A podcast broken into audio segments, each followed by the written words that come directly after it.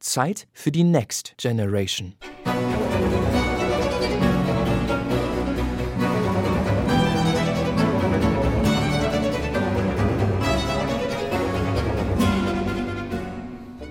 Jupiter. Das sind elf junge Musikerinnen und Musiker. Seit gut einem Jahr verpassen sie der Barockmusikszene eine Frischzellenkur. Warum Jupiter? Mit dem römischen Göttervater verbindet Thomas d'Urfort, kreativer Kopf der Formation, die pure Freude am irdischen Leben. Denn wenn der zornige Jupiter mal nicht seine Blitze auf die Erde geschmettert hat, ist er hin und wieder gerne der göttlichen Ewigkeit entflohen und hat sich unter die Sterblichen gemischt. Hat geliebt, verführt und das auch genossen. Verführen, wenngleich auch auf andere Art, will das Jupiter-Ensemble auch.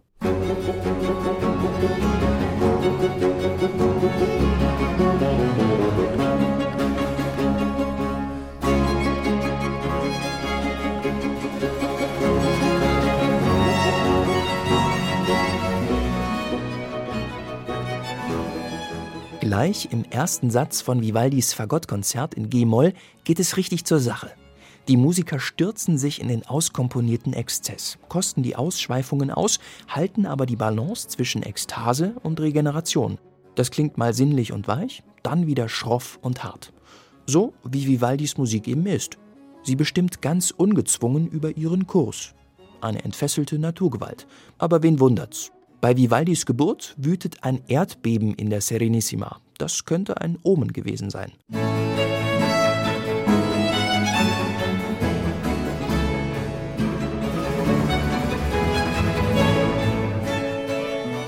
(1735) schreibt Vivaldi seine Oper Griselda.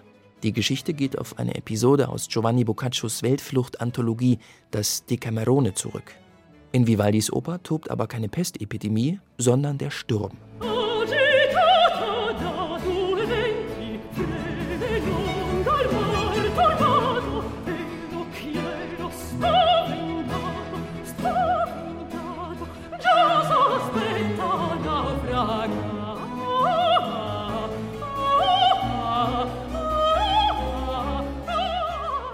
Während die Musiker kraftvoll in die Saiten greifen, entfacht die französisch-italienische Mezzosopranistin Lea Desandré einen Sturm der Gefühle.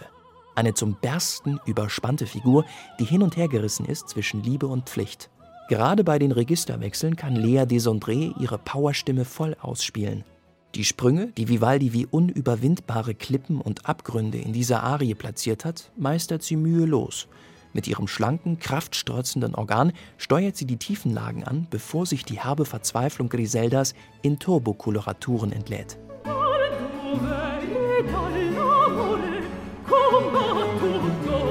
Comincia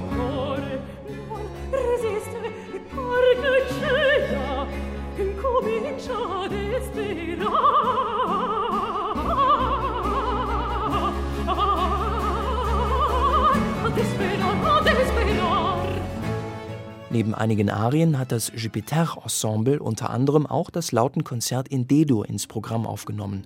Gelegenheit, den künstlerischen Leiter Thomas Durfort näher kennenzulernen. Von Haus aus ist der nämlich Lautenist.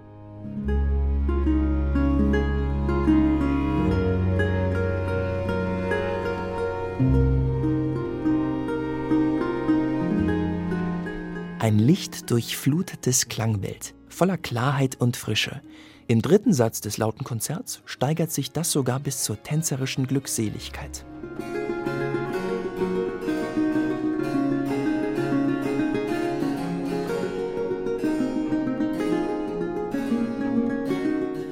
Mit dem Jupiter-Ensemble erkundet eine neue Generation ausgezeichneter und junger Musiker ein Terrain, das schon Generationen vor ihnen betreten haben. Aber das ist eigentlich egal. Sie stürzen sich ganz unbefangen mit ihren Originalinstrumenten ins Barockrepertoire und feiern Vivaldi als Popstar des 18. Jahrhunderts.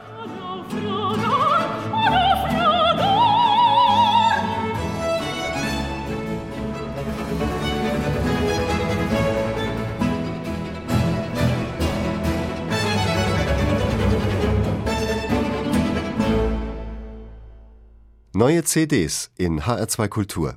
Weitere Rezensionen auf hr2.de